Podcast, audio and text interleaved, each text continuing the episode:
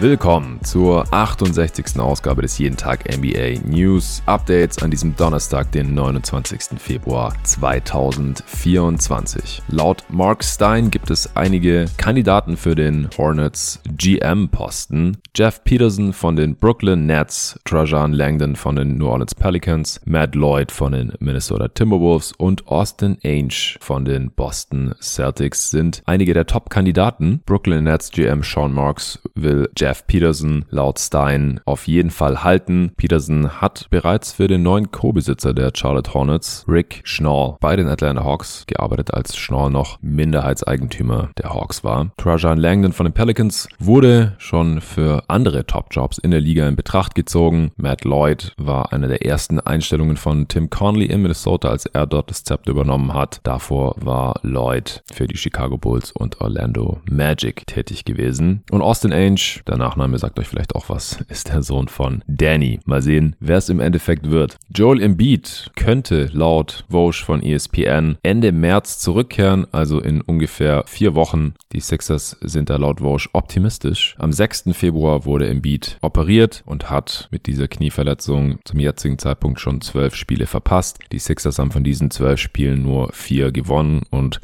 rauschen daher leider aktuell im Osten die Standings so ein bisschen runter. Natürlich würde ein fitter Embiid den Sixers extrem weiterhelfen, das ist keine Frage. Aber auf der anderen Seite soll er ja auch langfristig fit bleiben und wegen ein paar mehr Regular Season Wins sollte man da nichts riskieren. Meiner Meinung nach, auch in den Playoffs Wäre es einfach nur tragisch, wenn er mal wieder nicht fit wäre und dann die Sixers wieder enttäuschen würden. Deswegen würde ich da nichts überstürzen. Ein Update über eine genauere Timeline für eine Rückkehr gibt's laut Wojnarowski in circa einer Woche. Wie wir hier im Pod ja auch berichtet hatten, hatten die New York Knicks einen Protest eingelegt. Da ging es um das Ende des Spiels zwischen den Knicks und den Rockets am 12. Februar. Diesen Protest hat die Liga wenig überraschend abgewiesen. Die Knicks waren unzufrieden gewesen mit einem spielentscheidenden Foul Call. In den letzten Momenten des Spiels hat Aaron Holiday bei Gleichstand einen Verzweiflungswurf genommen und die Refs haben ein wenig nachvollziehbares Foul gegen Jalen Brunson gepfiffen. Holiday hat dann zwei seiner drei Freiwürfe verwandelt, den dritten hat er mit Absicht verworfen, weil nur noch 0,3 Sekunden auf der Uhr waren und somit haben die nächste Spiel mit zwei Punkten verloren. Der Crew Chief damals, Ed Malloy, hat die Fehlentscheidung nach dem Spiel eingeräumt. Die NBA hat auch bestätigt, dass es der falsche Call war, aber die Knicks hätten eben für einen erfolgreichen Protest beweisen müssen, dass es sich hier um eine falsche Anwendung der Regeln handelt und nicht nur ein Ermessensirrtum, also quasi einfach ein Fehler des Refs, dass es halt eigentlich kein Foul Call hätte sein sollen. Denn sowas reicht nicht, um das Spiel beziehungsweise die letzten Sekunden dann zu wiederholen. Das hatten wir schon mal, selten allerdings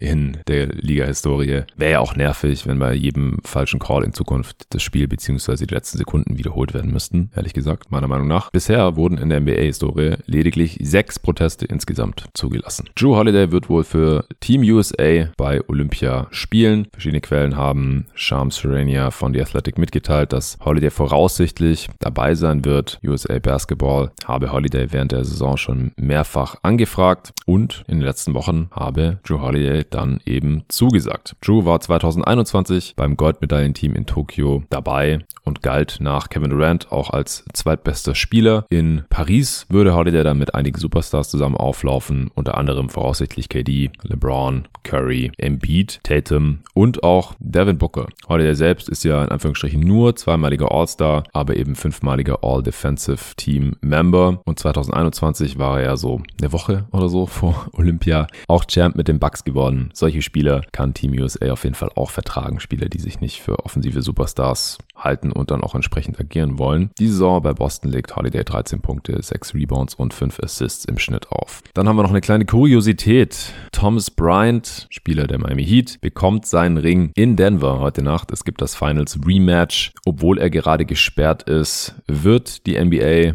dem Heat Center Thomas Bryant erlauben, heute Nacht gegen Denver kurzzeitig die Arena zu betreten, um den Championship Ring zu erhalten. So läuft es ja immer, wenn Spieler nicht mehr für den Reigning Champ spielen, dann bekommen die ihren Ring immer beim Auswärtsspiel, wenn sie eben gegen den amtierenden Champ zocken. Und und das wäre heute Nacht der Fall. Dummerweise hat Thomas Bryant sich letzte Woche mit José Alvarado geprügelt und ist deswegen aktuell noch gesperrt. Aber hier macht die NBA freundlicherweise eine Ausnahme. Üblicherweise ist es den gesperrten Spielern nämlich nicht gewährt, bei Spielen überhaupt anwesend zu sein. Das Spiel heute Nacht gegen Denver ist schon das dritte, in dem er gesperrt ist und damit auch das letzte da die Heat ja in der Eastern Conference spielen und die Nuggets in der Western Conference, ist es aber auch die einzige Gelegenheit für Thomas Bryant, den Ring entgegenzunehmen. Deswegen hat die NBA hier diese Ausnahme gewährt. Nach der Zeremonie muss Bryant allerdings die Arena wieder umgehend verlassen. Alles laut ESPN. So, kommen wir zu den Ergebnissen der letzten Nacht. Die New Orleans Pelicans haben in Indiana gegen die Pacers verloren. 123 zu 114 für Indy. Pascal Siakam mit 24 Punkten und 11 Rebounds. Brandon Ingram mit 30 und 6 in der Niederlage. Die Pacers stehen jetzt bei 34 und 26, die Pelicans bei 35 und 25. Bei den Pelicans ist nochmal Aaron Neesmith ausgefallen.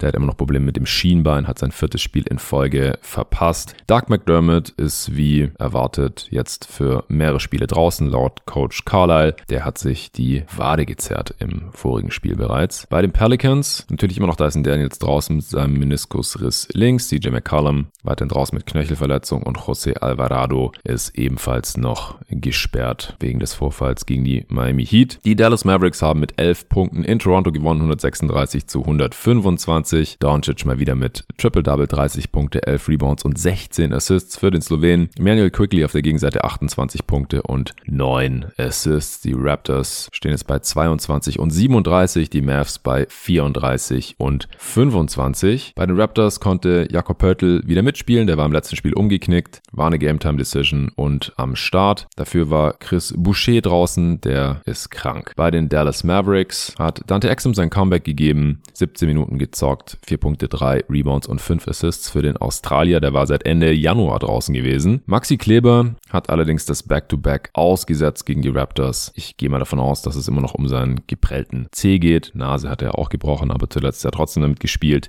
Gegen Boston im nächsten Spiel sollte Kleber dann wieder am Start sein. Im dritten Spiel der Nacht haben die Minnesota Timberwolves zu Hause gegen die Memphis Grizzlies gewonnen, 110 zu 101. Jaron Jackson Jr. mit 33 Punkten und 13 Rebounds in der Niederlage. Anthony Edwards mit 34 Punkten für seine Timberwolves. Die stehen jetzt bei 42 und 17 und auf Platz 1 in der Western Conference. Die Grizzlies stehen bei 20 und 39. Bei Memphis hat sich Derrick Rose nach sechs Spielminuten gegen die Wolves verletzt. Rückenschmerzen, konnte nicht weiter zocken. John Concha war ebenfalls draußen. Das zweite Spiel in Folge mit einer Daumenverletzung. Verletzung. Luke Kennard ist krank, war ebenfalls nicht dabei. Zu Brandon Clark gab es ein kleines Update. Der ist mit Achillessehnenriss ja bereits seit über einem Jahr draußen und ist weiterhin ohne Zeitplan für eine Rückkehr. Ich denke, da werden die Grizzlies diese Saison nichts mehr anbrennen lassen. Außerdem draußen natürlich wie immer Jamorant, Marcus Smart, Desmond Bain und auch Scotty Pippen Jr. Bei den Wolves hat Carl Anthony Towns wieder gespielt. Letztes Spiel aus persönlichen Gründen verpasst gehabt. Kyle Anderson hat sich im letzten Spiel am Knie verletzt, ist wohl eine Zerrung und hat dann das Back-to-Back -Back gegen die Grizzlies jetzt ausgesetzt. Dann hatten wir wieder ein super knappes Spiel mit Beteiligung der Cleveland Cavaliers. Gestern ja der unfassbare Buzzerbeater gegen die Mavs. Heute Nacht haben die Cavs auswärts nach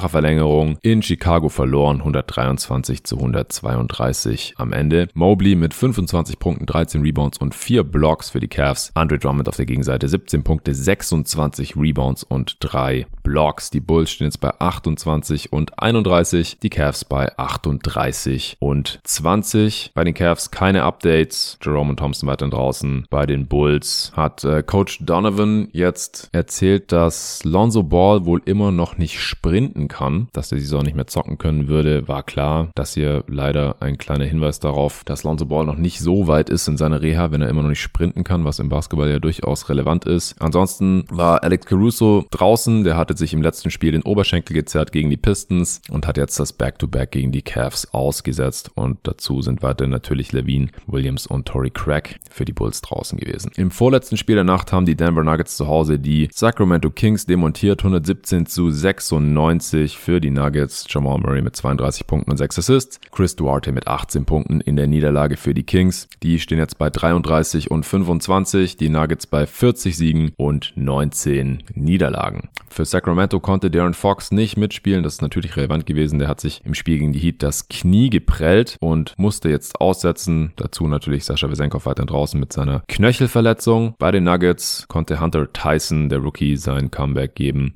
Der hatte sich am Finger verletzt, fünf Spiele in Folge verpasst und gegen die Kings jetzt vier Minuten gezockt und drei Punkte gescored. Im letzten Spiel der Nacht gab es das Battle for LA. Die Lakers konnten es dieses Mal für sich entscheiden, im vierten Viertel 39 zu 16, um das Spiel mit vier Punkten zu gewinnen, 116 zu 112 im in Anführungsstrichen Auswärtssieg für die Lakers.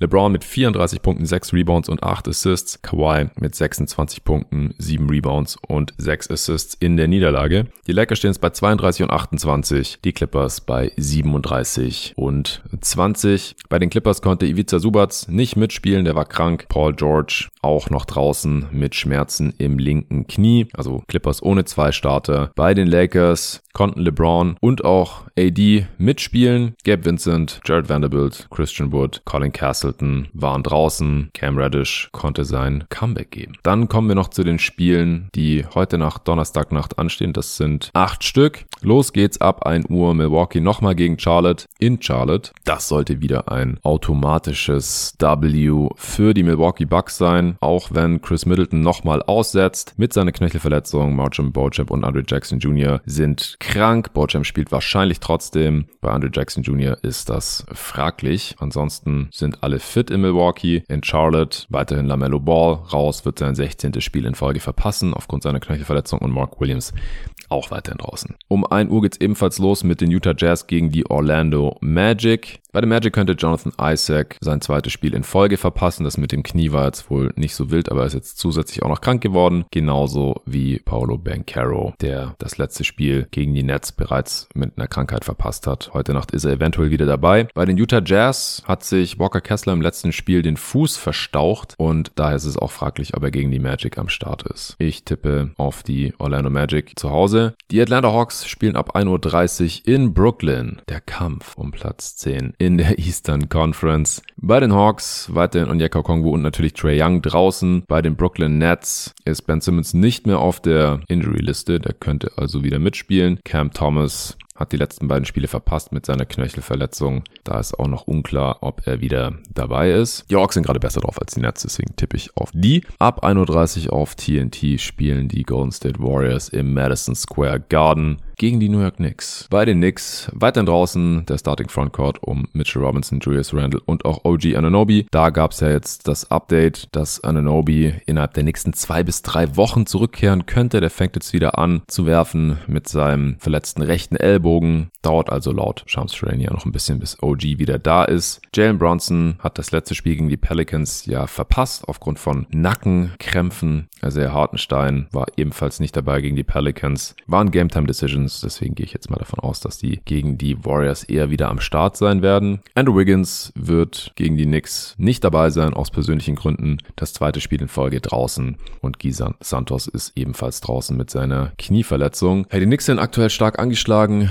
Das könnte eine Chance sein für die Warriors hier ein Spiel in New York zu klauen. Das wäre jetzt mein Tipp. Ab 2.30 Uhr spielen die Oklahoma City Thunder in San Antonio gegen die Spurs. Beide Teams aktuell sehr fit unterwegs. Beim Thunder ist niemand verletzt und bei den Spurs weiterhin nur Charles Bassey mit seinem Kreuzbandriss draußen. Das sollte ein Sieg für die deutlich stärkeren Thunder sein. Die haben 30 Siege mehr als die Spurs. Ab 3 Uhr spielen die Houston Rockets gegen die Phoenix Suns. Bei den Rockets fehlen weiterhin Steven Adams und Tari Eason. Bei Phoenix weiterhin Damian Lee. Dieser hat natürlich noch kein Spiel gemacht. Bradley Beal hat vier Spiele in Folge jetzt verpasst mit seiner Oberschenkelverletzung, könnte zurückkehren, gab es noch kein Update. Eric Gordon hat das letzte Spiel aufgrund einer Leistenzerrung gegen die Lakers ja verpasst. Ich gehe davon aus, dass der wieder mitspielt. Yusuf Nurkic ist eine Game Time Decision, wird aber wahrscheinlich spielen mit seiner leichten Knöchelverletzung. Ich tippe auf die Suns zu Hause, die jetzt seit Sonntag hier Pause hatten. Dann spielt, wie vorhin schon gesagt, Miami im Finals Rematch in Denver gegen die Nuggets. Das Spiel kommt auch auf TNT. Tyler Hero ist fraglich gegen die Nuggets, könnte das dritte Spiel in Folge verpassen mit seiner Knieverletzung. Kevin Love ist sicher raus gegen die Nuggets. Der hat eine geprellte Ferse. Thomas Bryant, wie gesagt, nochmal suspendiert. Orlando Robinson könnte gegen Nuggets zurückkehren. Der hat jetzt drei Spiele in Folge mit Rückenkrämpfen verpasst. Josh Richardson ist sicher raus gegen Denver. Der verpasst ein sechstes Spiel in Folge, nachdem er sich ja die Schulter ausgekugelt hatte. Also die Heat mal wieder dezimiert hier. Bei Denver ist aktuell nur noch Flatcoat Jancha draußen nach seinem Kreuzbandriss letzten Sommer. Deswegen tippe ich hier auf einen Heimsieg für die Nuggets. Auch wenn sie Back-to-Back -back sind. Die Lakers sind ebenfalls Back-to-Back, -back, aber zu Hause gegen die Washington Wizards ab 4.30 Uhr. Das sollten sie sich nicht nehmen lassen. Zusätzlich fallen bei Washington Bilal Koulibaly mit geprellten Becken und Danny Avdia mit geprellter Ferse aus. Das war's mit dem heutigen News Update an diesem Donnerstag. Morgen am Freitag gibt's das wie gewohnt nochmal vom Kollegen Luca Cellar. Außerdem erscheint heute noch die NBA Sophomore Watch vom Kollegen Torben Adelhardt zusammen mit dem Ole Freaks vom Korbjäger Pod. Bin ich schon sehr, sehr gespannt drauf. Die Folge ist für jeden öffentlich zu hören hier in diesem Feed. Falls ihr nicht genug bekommt von unseren Analysen hier bei Jeden Tag NBA, dann könnt ihr gerne Supporter werden auf steadyhq.com slash jeden Tag NBA. Dann könnt ihr auch die ganzen anderen Folgen hören, die wir exklusiv jede Woche für unsere Supporter raushauen. Diese Woche kam zum Beispiel am Montag Answering Machine mit Nico Gorni und mir. Am Dienstag Western Conference Power Ranking Update mit äh, David Krutt und mir. Gestern gab es ein Awards Update, das dritte dieser Saison nach drei Viertel der Regular Season von Luca und mir zusammen. Und morgen gibt es einen Deep Dive zu den LA Clippers von Luca Cella zusammen mit Luca Elfering, unserem Clippers-Experten. Außerdem quatschen wir noch über ein paar andere Themen, die Sie gerade interessant finden. Quasi so ein Mini-Impuls der Liga. Haben wir uns überlegt, gibt es ja in Zukunft bei unseren Deep Dives immer noch on top. Wenn ihr das alles auch haben wollt, zusätzlich zu diesen News-Updates hier jeden Vormittag, wochentags und der einen frei verfügbaren Folge pro Woche, dann freuen wir uns, wenn ihr unsere Arbeit unterstützt auf steadyhq.com slash jeden Tag NBA. Vielen Dank dafür. Ich wünsche noch einen wunderschönen Donnerstag und bis dahin.